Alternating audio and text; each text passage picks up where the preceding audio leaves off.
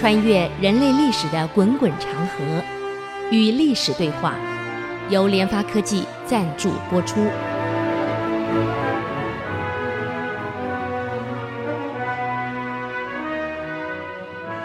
这里是 IC 之音主客广播 FM 九七点五，您所收听的节目是《与历史对话》，我是刘灿良。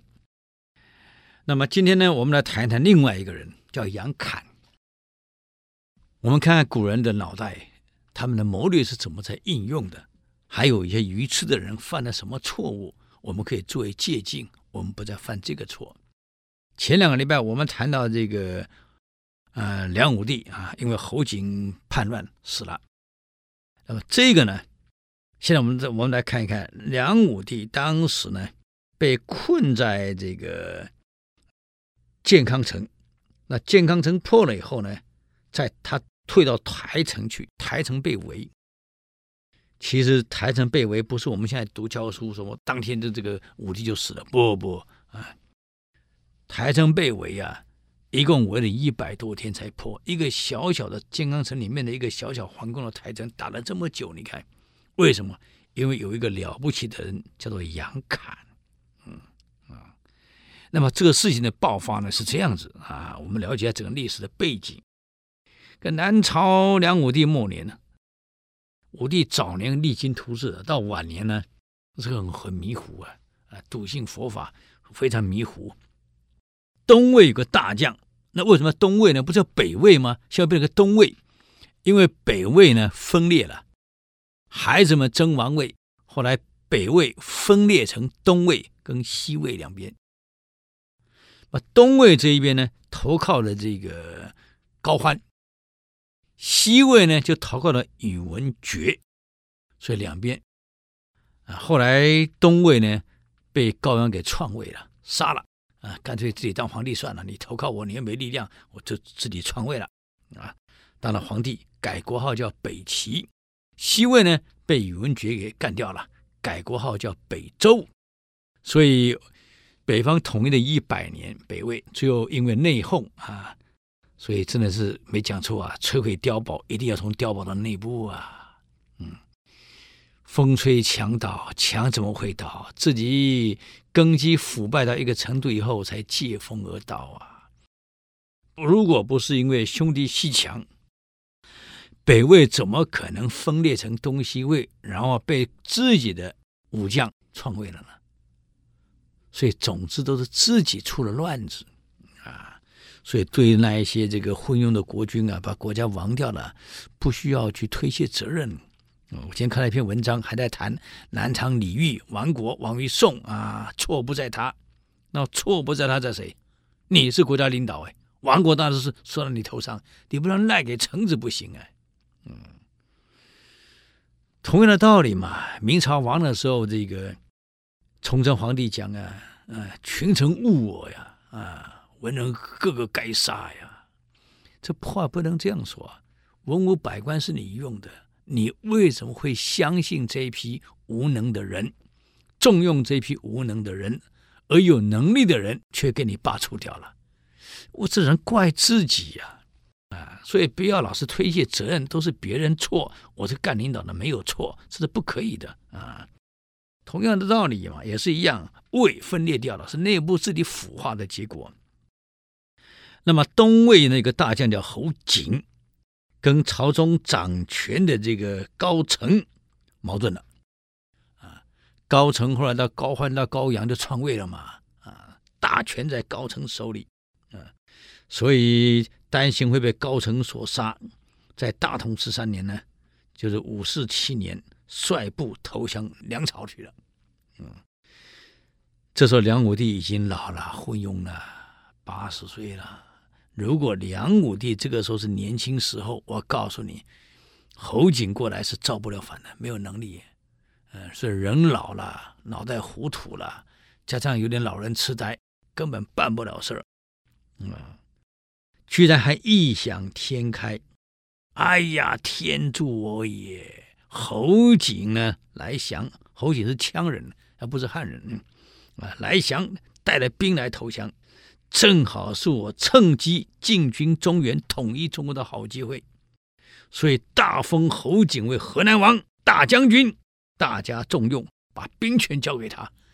老的真的愚蠢了，一个外来背叛的这这个这个对方的将领来这里，居然把大权兵权交给他，你不是愚蠢吗？难道你南朝没有人啊？嗯，这是引狼入室。那么侯景呢，在没有投奔到南朝以前，就已经看出南朝的衰朽，看到梁武帝老了、昏庸了、不行了。朝中根本一塌糊涂，而且梁武帝呢，孩子们跟这些他的侄子们互相内斗，那么昭明太子又死了，真正有能力已经死了，剩下这些没能力的这么混战，嗯，所以想一想到南朝也好，借你给我的兵权正好，说不定我还真成功的可以在南朝，嗨嗨。称帝呢，所以早有准备了。所以你看他五四七年投降，五四八年就叛变了，第二年就反了。你看多快！嗯，他利用梁武帝跟东魏在议和的时候，侯景借机兵变叛梁啊，先攻取了这个这个今天安徽的滁州，直逼长江北岸。梁武帝闻讯大呼：“上当了，上当了！啊，我兵权交给他，赶快派自己的侄子，啊，临贺王萧正德，啊，率大兵防卫长江，在江北防卫啊，江北、江南两岸以保卫健康首都。其实这策略也没错，只是他用错人了。人有时候是很悲哀呀。”萧正德啊，原来梁武帝没有儿子，他是过继给梁武帝的，是他侄子兄弟的儿子过继给他的，当为太子，将来准备接王位的。后来是因为梁武帝自己有了儿子了，就把萧正德的太子王位继承人取消给自己儿子。这件事，萧正德因为已经长大了，一直耿耿于怀。这王位本来是我的，啊，怎么现在变成你儿子的？你这个真偏心啊！所以恨梁武帝。正好梁武帝呢，又叫他去守长江，防侯景。侯景早就把你朝中大小事都摸透了，我跟你讲，嗯，所以就派人找了萧正德，跟萧正德说。这个王位原来是你的，啊，那么侯景呢？侯景说：“我其实不是叛乱，我只是看不惯梁武帝的作风。明明是你的王位，怎么可以因为自己有儿子后就把你废掉呢？这不形同儿戏吗？国家没体制了，我是希望将来你能当皇帝，你能继位啊，所以我们两个可以合作。”只要把梁武帝铲掉了，你来接帝位，我侯景就支持你。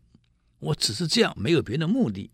嗯，这个萧正德一听很高兴啊！哎呀，原来你支持我当皇帝呀，那没有问题，就说好了，这样我当内应。哎，你把大兵就直接进健康，因为整个健康城江北防御全部是我的。啊，就说好了，密谋好了，让。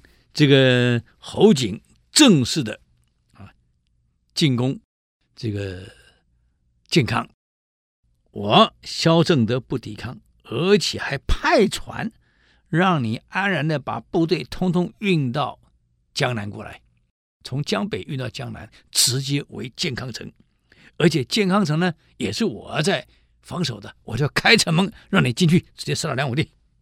嗯，我萧正德记大同。现在侯景说没有问题，只要一旦攻下来，你当皇帝，我继续当大将军兼宰相，统统讲好了。嗯，萧正德这个呆子啊，马上引叛军过长安江，过秦淮河，打开健康的大门，把叛军直接引进城去了。不用说了，健康沦陷了，结果怎么样呢？哎，我们休息一下，等会儿回来与历史对话。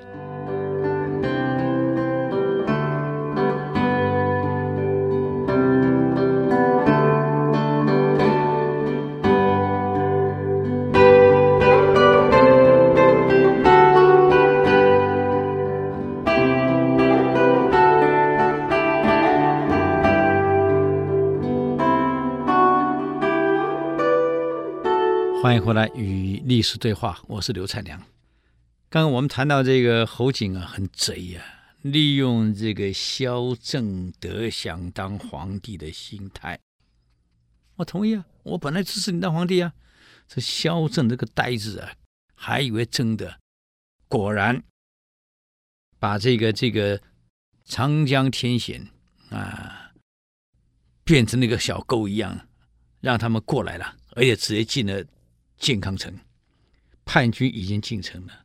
侯景呢，毫不费力的就拿下健康城了，集中兵力围攻梁武帝固守的最后的功城台城，就皇宫所在城。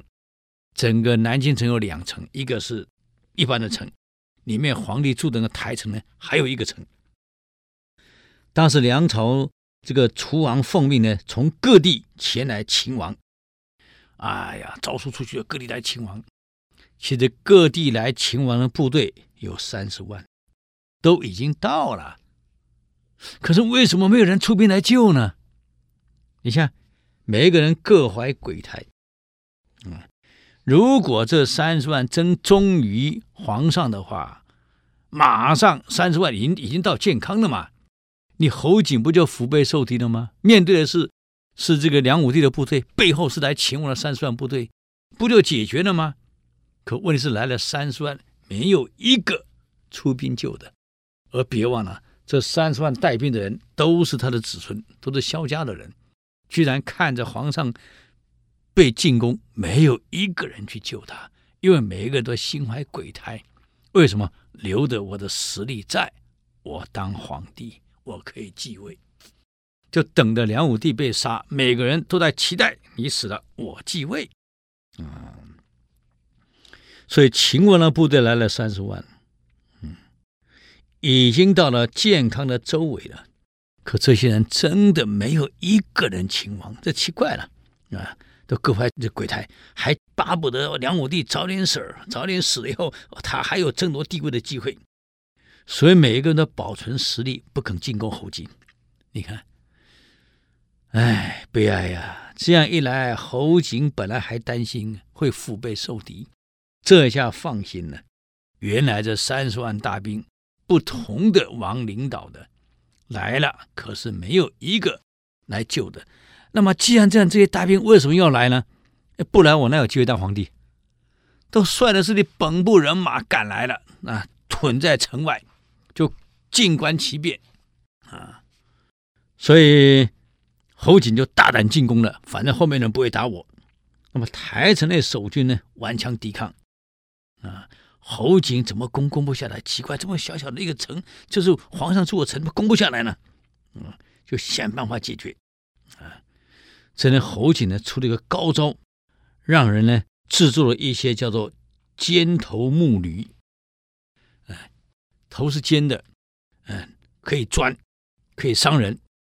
用木头做的驴啊，这种器具，这种驴呢用木头制成，而且可以自行走动。呃，怎么设计我不知道啊。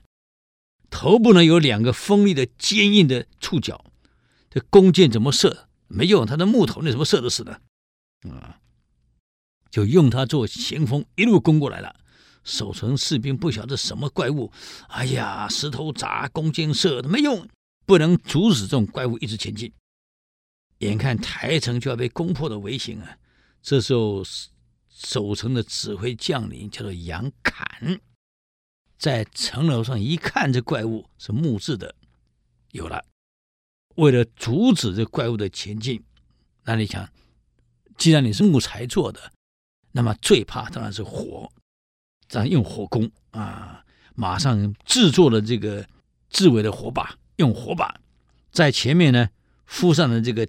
铁柱，灌上油，点烧以后呢，把火把丢到这怪物的身上去。这个油一闪开，泼到满满个这个木头怪物上，全部是油，全烧了，一片花海。这一烧，什么尖头木驴，通通动弹不得，通通化为灰烬。城内的居民松了一口气呀！哎呀，侯景看自己的秘密武器被击溃了，气得大骂杨侃：“杨老贼，你给我记住！”啊，士兵欢呼啊！破了，破了，没问题，破了。嗯。过了几天呢，杨侃又想了一个办法了，就命人呢，在台城的西南筑两座土山。这土山呢，只要筑的比墙高。啊，比你城墙高，我就居高临下，板子一跨，我部队就冲过去了。嗯，这土山一直堆堆堆堆，眼看着一堆到跟城墙差不多一样高了。城内的守军很担心啊，这个一旦堆得比城高以后，这板子一垮，这个一滑就过来了，滑楼梯滑过来了。嗯，梁武帝呢，马上派人问计于杨侃怎么办。杨侃呢，也正为此事发愁啊，怎么办啊？心烦虑乱啊。对来问他人挥挥手，这这这这这这，走开走开走开，别吵我，别吵我，我还在想法子呢。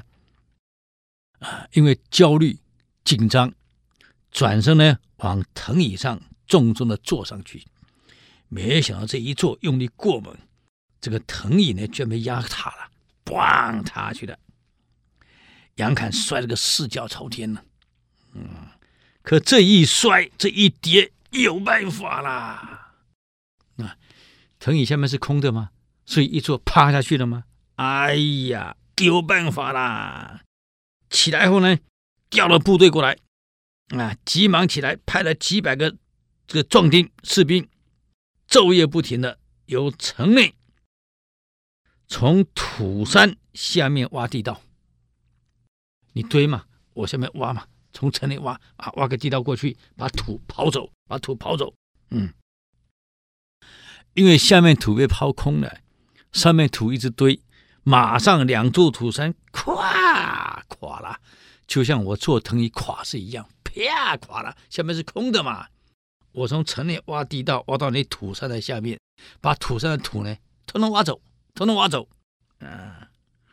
这个打仗的时候，为了为了求生存呐、这个动作很快呀，士兵很努力呀，拼命挖呀，嗯，这一挖，两座土山啪全垮了，嗯，这个侯景啊，这一计又被破了。杨侃老贼，你给我记住啊！想真是一筹莫展了、能用的招数都已经用了，用。云梯，人家用滚钉把你滚掉，啊，用滚木插滚钉把你滚掉也不行。用我的尖头木驴又被火烧，我堆土山，你从下面把我掏空。哎呀，还有什么办法呀？强攻攻不上，城墙这么高，啊，根本进不去，怎么办？这个侯景率军围台城，已经围了好几十天了，没有进展。这有一天，侯景正在心烦虑乱的时候，在房中踱步思考，怎么下一步怎么样攻城。卫兵跑进来了：“启禀大将军，连日暴风雨把台城一处的城墙给冲塌了。”啊，真的！侯景闻讯，赶快跑去看。果然没有错，城墙塌了一角了。这城一塌，哎呦，天助我也！这城这一角这么缺这么一块，我正好可以从这里攻进去呀！感谢老天啊！嗯啊，太好啦！嗯，天助我也！马上命令自己的部队迅速从缺口处进攻攻城。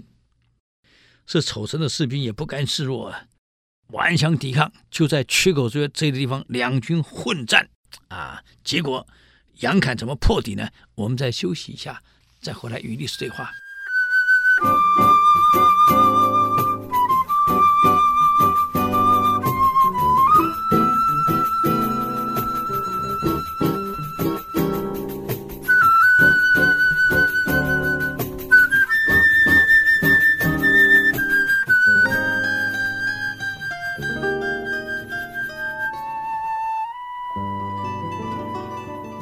欢迎回来与历史对话。我们刚谈到这个城塌了一角啊，这一角一塌以后啊，侯景就利用这个城塌的这一角率兵直攻。守城的杨侃马上要部队补在那里啊，就这么混战了，打得一直天天昏地暗啊。从上午短兵相接，一直战斗到傍晚。可是叛军越来越多呀。啊！守兵眼看要抵挡不住了，杨侃心急如焚啊！突然间看到城内的人家的灯火已经开始了，晚上了嘛，起灯火了。灵机一动，杨侃命人赶快灯火拿来。以前灯火是油做，里面是油灯啊啊！把灯火点燃的火把甩往缺口里面甩远一点。油往后面拨，那你想想看，这个油拨到叛军的身上，一点火全着火了。用火攻，这个火油灯以前是油灯啊，这油灯里面都是油。把干草，以前家里人烧饭是灶，灶呢一定是用火把干草烧燃着了，再把木材放进去。啊，我小时候在住在乡下。这个外婆家就是这样烧的，都是用灶烧的。我家里也是用灶烧的。那么灶有烟囱，烟囱上会吊了绑了一个油灯在上面。那时候没电灯，我小时候没电灯，就燃油灯，昏昏暗暗的，是这样过日子。所以把干草往叛军那里扔，让那油往那边丢，结果叛军的后面全部着火了，没退路。前面进攻的叛军也给火给点着了，啊！所以猛然间啊，不得了啊，一片大火啊！在前面打仗的侯景的部队退步回去，一看完了，后面全部是火了，就往旁边两边散开了，散开了。进攻的部队呢，也被火挡了，也旁边散开了。这样一散开，这进攻的部队开始用弓箭猛射，就这样堵住了叛军的进攻啊。那么这样，后面的叛军接不上来，前面的叛军又散掉了，啊，这这个在前面的叛军怕没退路，已经无心再战了，啊，马上往旁边两旁撤掉，跑掉了。嗯，前面的敌军看到火光冲天，挡着去路，一下子也不知所措，也撤回去了，让守军有机会赶快抢修城墙。再一次又摧毁了叛军的进攻。侯景一看，哎呀，这个机会又没了。杨侃啊，嗯，就这样，当然后来城还是破了，梁武帝还是被饿死了。但是一个小小的台城，在杨侃的领导下，一共支撑了一百三十几天。你看看，了不起呀、啊！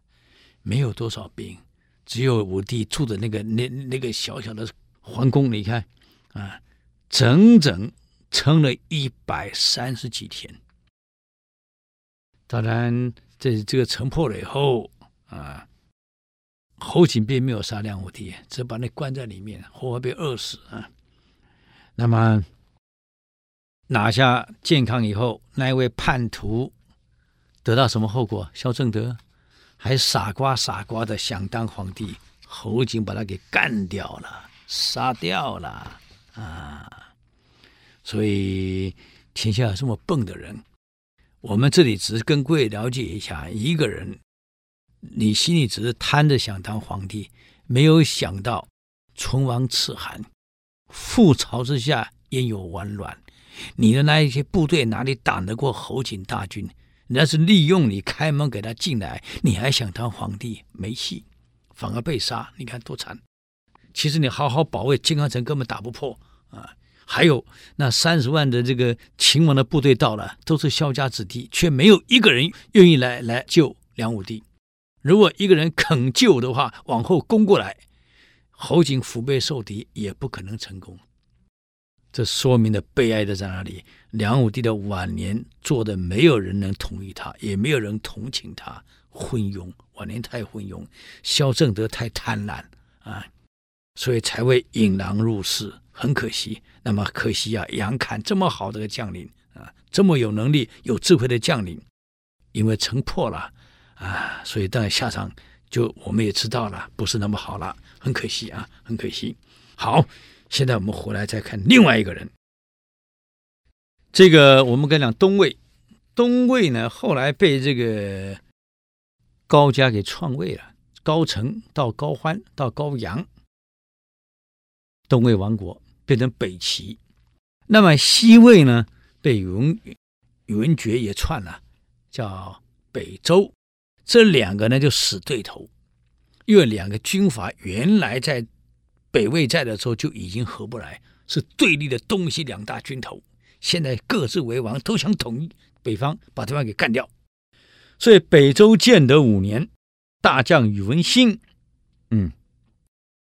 看到北齐的后主高纬，这高欢不是个东西，高阳也不是个东西啊！胡闹！我过去在讲通史的时候介绍过啊，到高纬呢更是一塌糊涂，沉湎在这个酒色，荒废朝政。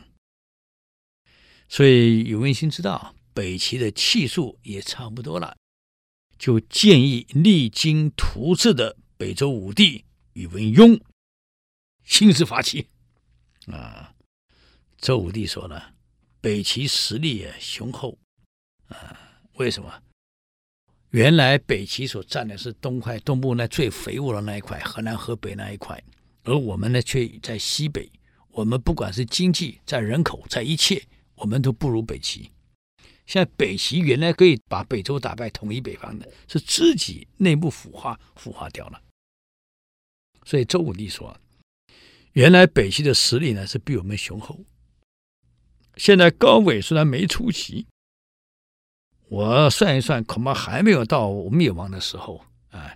而且余气可能还在，因为毕竟实力雄厚嘛，还有的拖。”嗯，宇文新说了：“哎，这个高伟呀、每天跟他的爱妃，嗯，叫小玲，围猎。”歌舞根本就不问政事，中央领导人啊，对军队只要不关心，每天玩乐的话，部队肯定腐败。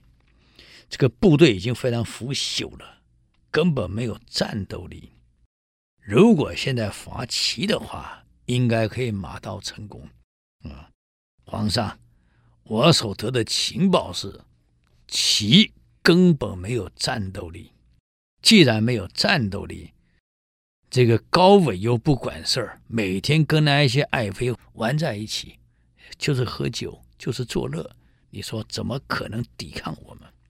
自古以来，在乱世里面亡国的，基本上都是沉湎在酒色里面。就好像当时这个东汉刚建国的时候，刘秀刚建国的时候，他在洛阳建国；韦萧呢，在西北建国。公孙述呢，在成都建国，等于后期的这个《三三国演义》已经开始了。那么当时有个大臣呢，叫做马援。马援呢，原来在韦骁那里。韦骁为了了解对方的实力如何，都想把对方干掉嘛。啊，这这个故意先派他去看看公孙述，再去看看刘秀，探探两边的实力。就探的结果如何呢？哎，我们休息一下，等会儿再回来与历史对话。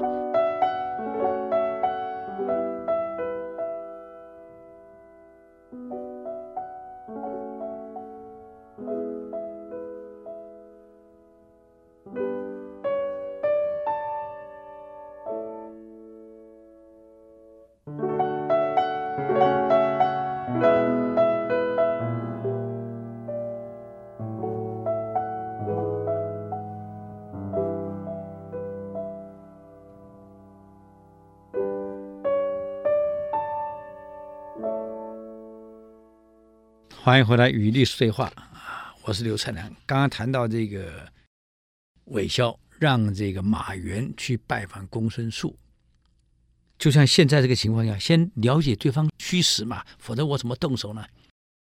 啊，去了解了公孙述以后啊，那么马援公跟公孙述是同乡，从小一起长大的，他心里在想：我来看你呢，应该很欢迎我，啊，像小时候一起长大这样子。没想到他一到，哎呀，那公孙述排场真大呀，啊，一副皇帝的样子，文武百官，啊，行完礼以后就把他送到招待所去了，给他量制衣服，当天晚上再给他国宴请他吃饭，最后请他留下来。马援回去跟韦孝说：“公孙述这个这个人啊，没出息，讲排场，重表面，浮华，异想天开，砍井之蛙啊！而且不懂得怎么留人才，只会做样子。身边没有人才，公孙述不会拖太久啊！都是以利相交。你看，你让我带去的随从全部留在那里了，因为。”看到公孙述给的条件好，全部没有回来，就我一个人回来。这种为了利留下来的不会长久。哦，接着他要到刘秀那里去了。啊，刘秀见到他以后非常礼貌，连个警卫都没有，很客气，在一般小房子里面，办公室就是一般的民宅的房子办公。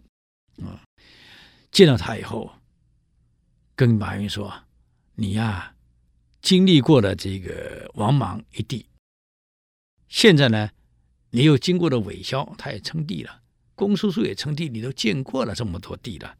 现在来我这儿，我想你的见识比我广，也年长于我，我相信你一定有要教诲我的地方。希望你不用客气啊，指教我。马云说：“我是韦萧那来的，你那个卫兵都没有，难道你不怕我刺杀你？” 刘秀笑一笑，其实我看你不像刺客，你倒像个说客！我又何必防啊？一个人讲的是道德，讲的是仁义，有仁义有道德的人，谁会去刺杀他呀？啊！所以既然这样，我又何必需要有警卫呢？聊了很久，后来这这个马援留下来陪着刘秀呢几个月，到东。到南去访视各种民情，啊，检验各种部队。他看到刘秀了，非常简朴，连个卫兵都不带，啊，到处跟老百姓、跟部队打成一片。啊，后来他回到了这个韦孝那里去，韦孝问他刘秀怎么样？他说：“弟，这个人温文儒雅，温良恭俭让，才华又好，又饱读经书。”引经据典，但又不落在语言文字上的执着，又能落实应用，啊，胸襟宽大，德性厚重。这个我要听了半天，你讲了半天，他是真的那么好吗？哎呀，真帝王也！那比之刘邦呢？皇上，刘邦他当然不如刘邦了啊！汉高祖，我们高祖上通天下通地，那当然不能跟他比了啊！但是有一点你要注意。刘秀这个人不但能力好，德性厚，啊，勤政爱民，但是还有一点，他不近酒色。自古以来，有几个帝王不近酒色？因为不近酒色，他把所有的精力通通放在处理国家大事上。所以，将军，我觉得你该防、该注意的。是刘秀，我建议你把帝号撤掉，不如就归刘秀，还可以荣华富贵一辈子，还有子孙的荣华富贵。否则两边一比，我担心你这里可能不是刘秀的对手啊！你看看他不近酒色，帝王不近酒色，反而看看高纬每天就荒废在。酒色里面，沉眠在酒色里面，他哪里还有心情去处理国事呢？啊，喝酒，跟爱妃在一起，看歌舞，打猎，从登基没有问过政事，没有看过一天公文。更可笑的是，他喜欢的鸡、鸭、狗都封官，他的官员进来看到鸡封的官这么高，还得给鸡磕头。给狗磕头，哪有这样的帝王？啊！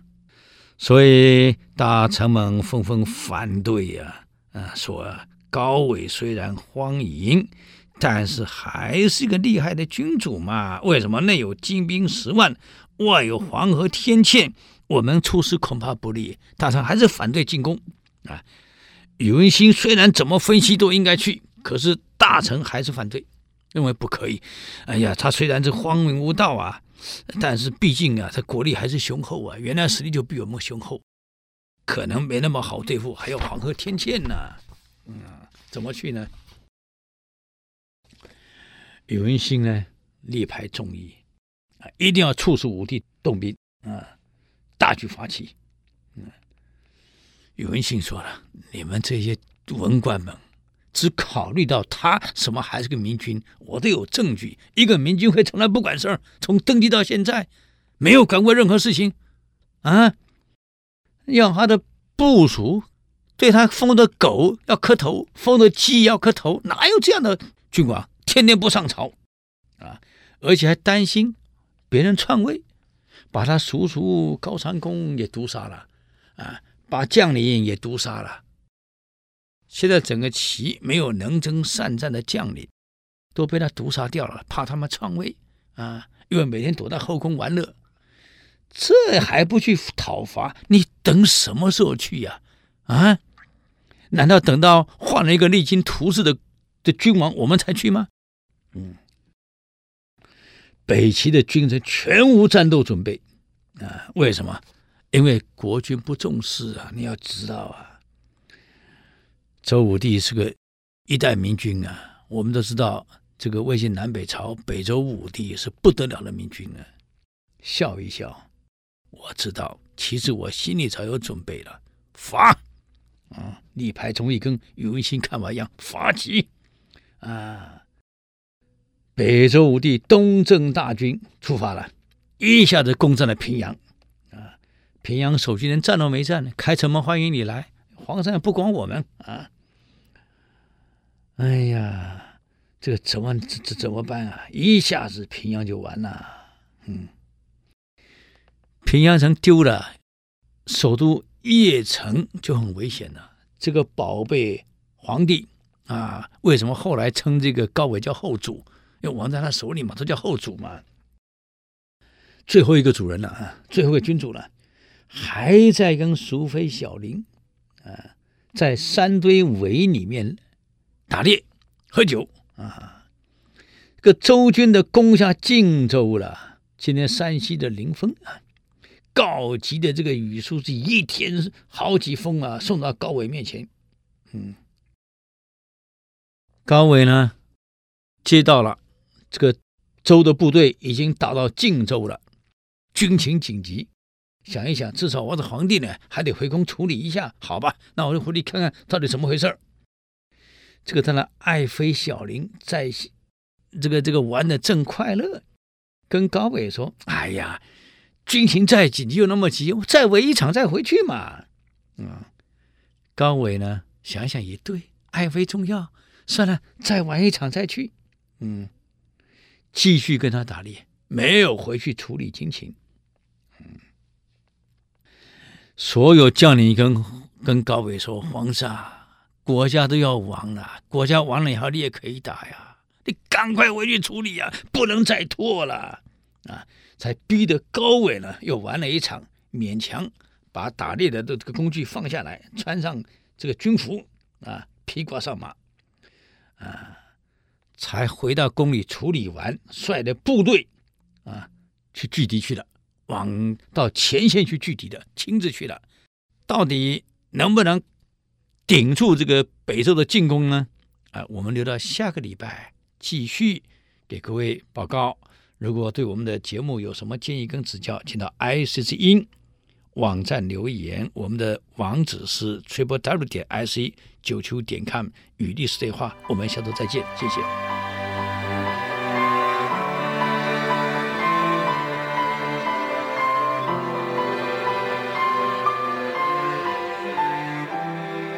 以上节目由联发科技赞助播出。联发科技邀请您同游历史长河，发现感动，积累智慧，扩大格局，开创美好幸福人生。